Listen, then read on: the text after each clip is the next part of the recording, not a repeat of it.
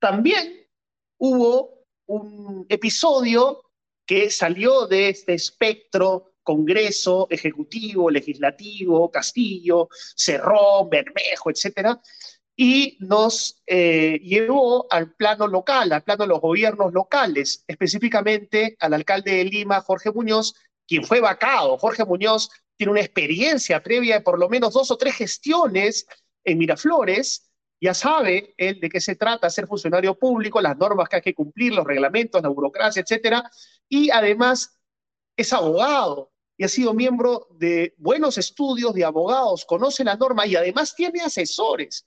¿Cómo fue posible que se le escape eh, la comisión de una infracción administrativa, que es cobrar, según la acusación de eh, un ciudadano inostroso entrevistado por Daniel Llovera, ser funcionario eh, ser parte del directorio de CEAPAL al mismo tiempo que ser alcalde de Lima y gobernador de Lima. En fin, pero lo que preocupa es que quien va a reemplazar a Muñoz es un arquitecto, el teniente alcalde todavía hasta que se oficialice la salida de Muñoz, que se llama, eh, el señor se llama eh, Miguel Romero Sotelo. Miguel Romero Sotelo es el teniente alcalde y él es el que va a reemplazar a Jorge Muñoz. Y el problema con el señor eh, Miguel Romero Sotelo es que, según varios medios como IDL o eh, Ojo Público, el señor Romero Sotelo, de Acción Popular, del partido Acción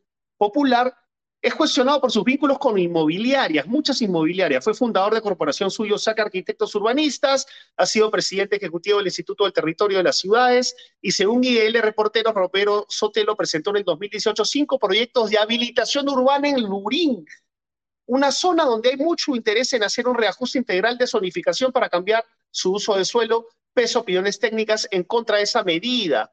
Según Ojo Público, la familia del teniente alcalde, sus hijos, hermanos y sobrinos dirigen dos empresas del sector inmobiliario y constructor.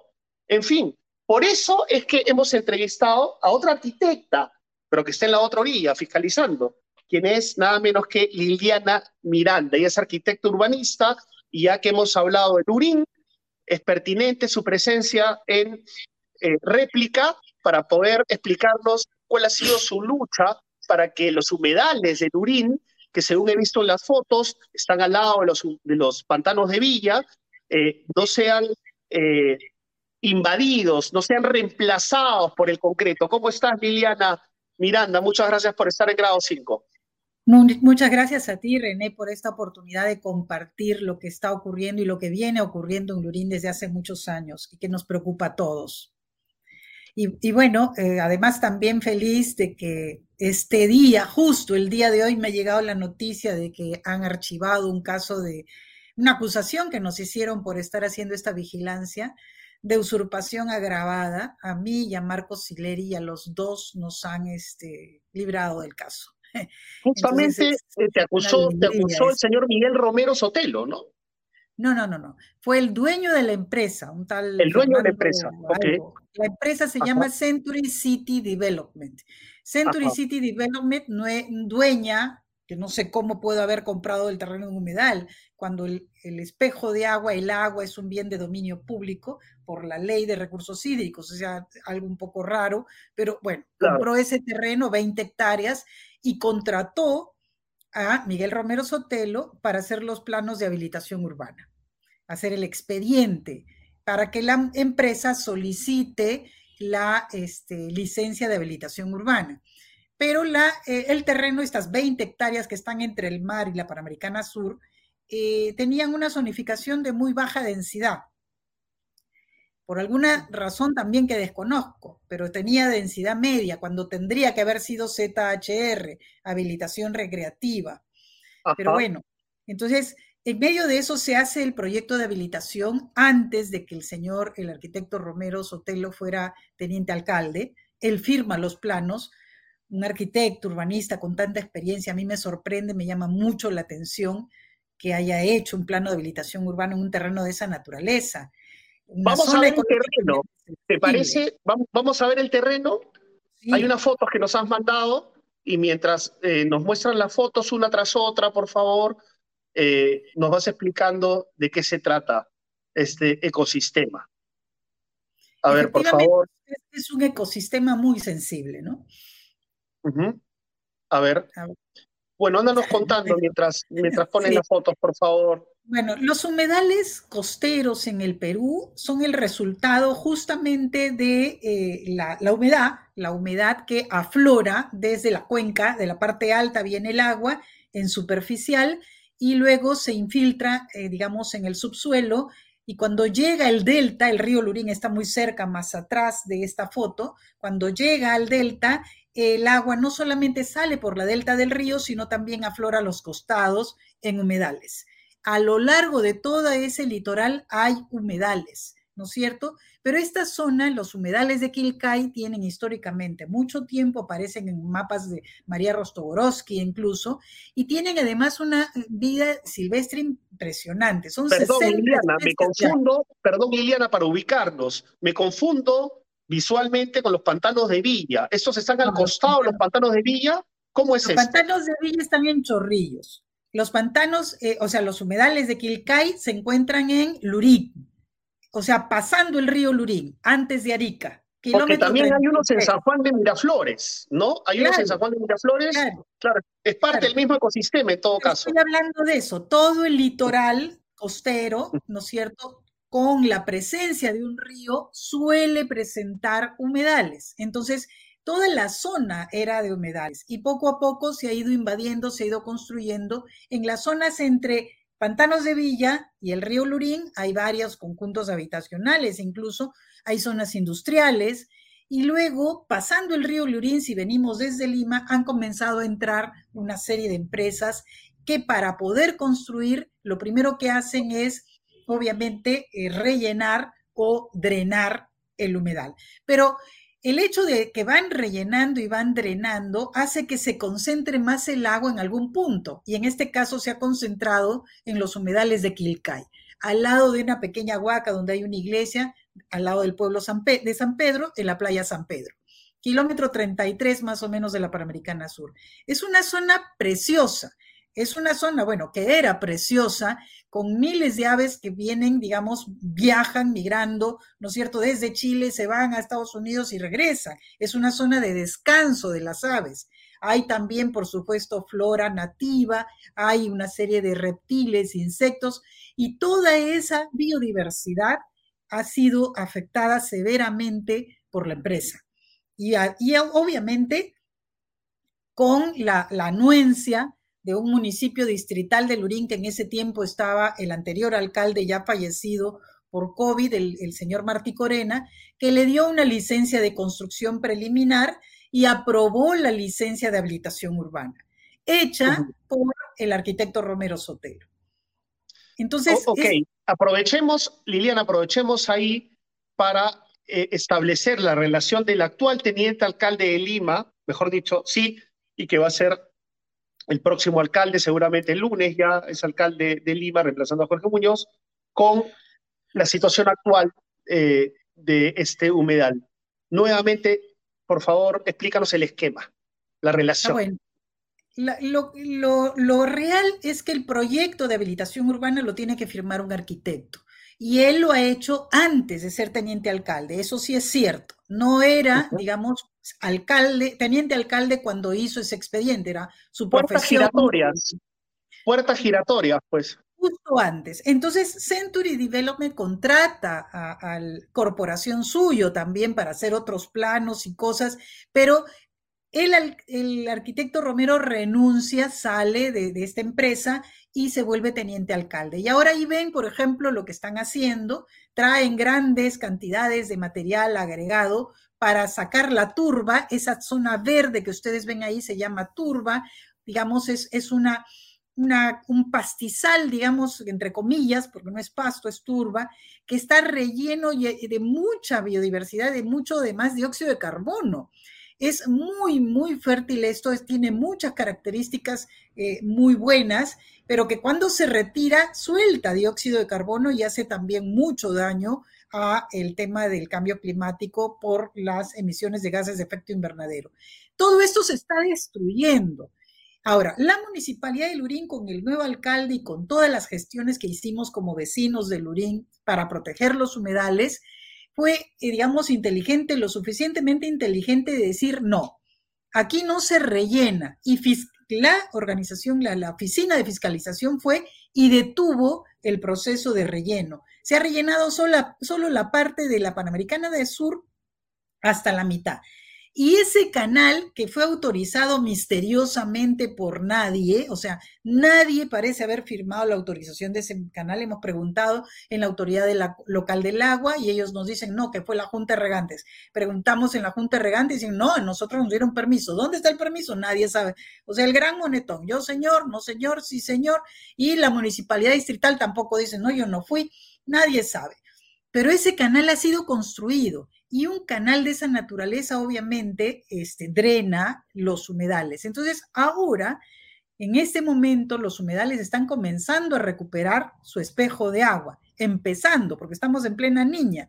Ese espejo grande ya no está, pero sí está la humedad y el agua está a unos 15, 20 centímetros por debajo. Hay un movimiento ciudadano importantísimo, ahí están varios de ellos, ¿no es cierto? Leila Berrocal, tratando de justamente defender eh, los humedales en Lurín, que nosotros hemos venido apoyando, biólogos, jóvenes. Y entonces, ¿cuál ha sido la reacción de la empresa?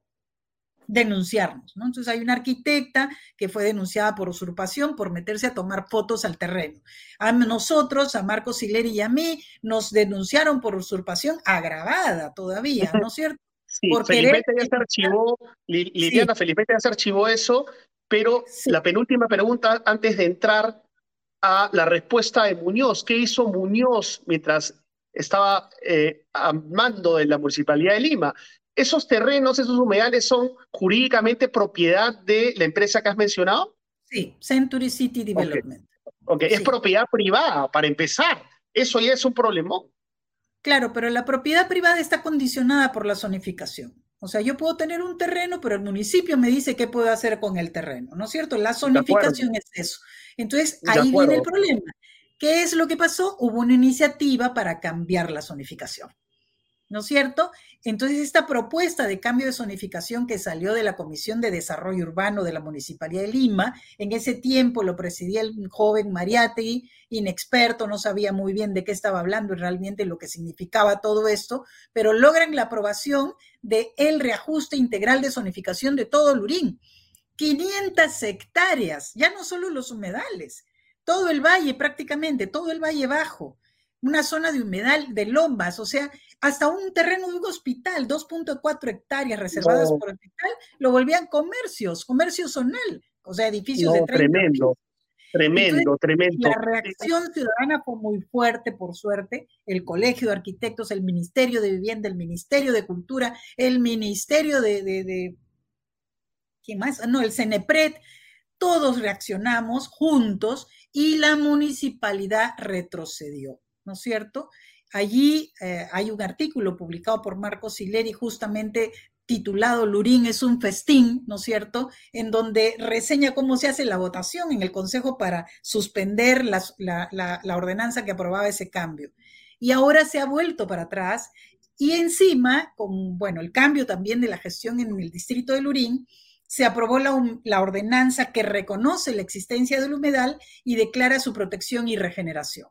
Entonces, vamos camino y estamos camino a recuperar este espacio sensible ecológicamente y, mucha, y, Dios, o sea, sale Muñoz y entra justamente Romero. eso te quería preguntar, eso te quería preguntar.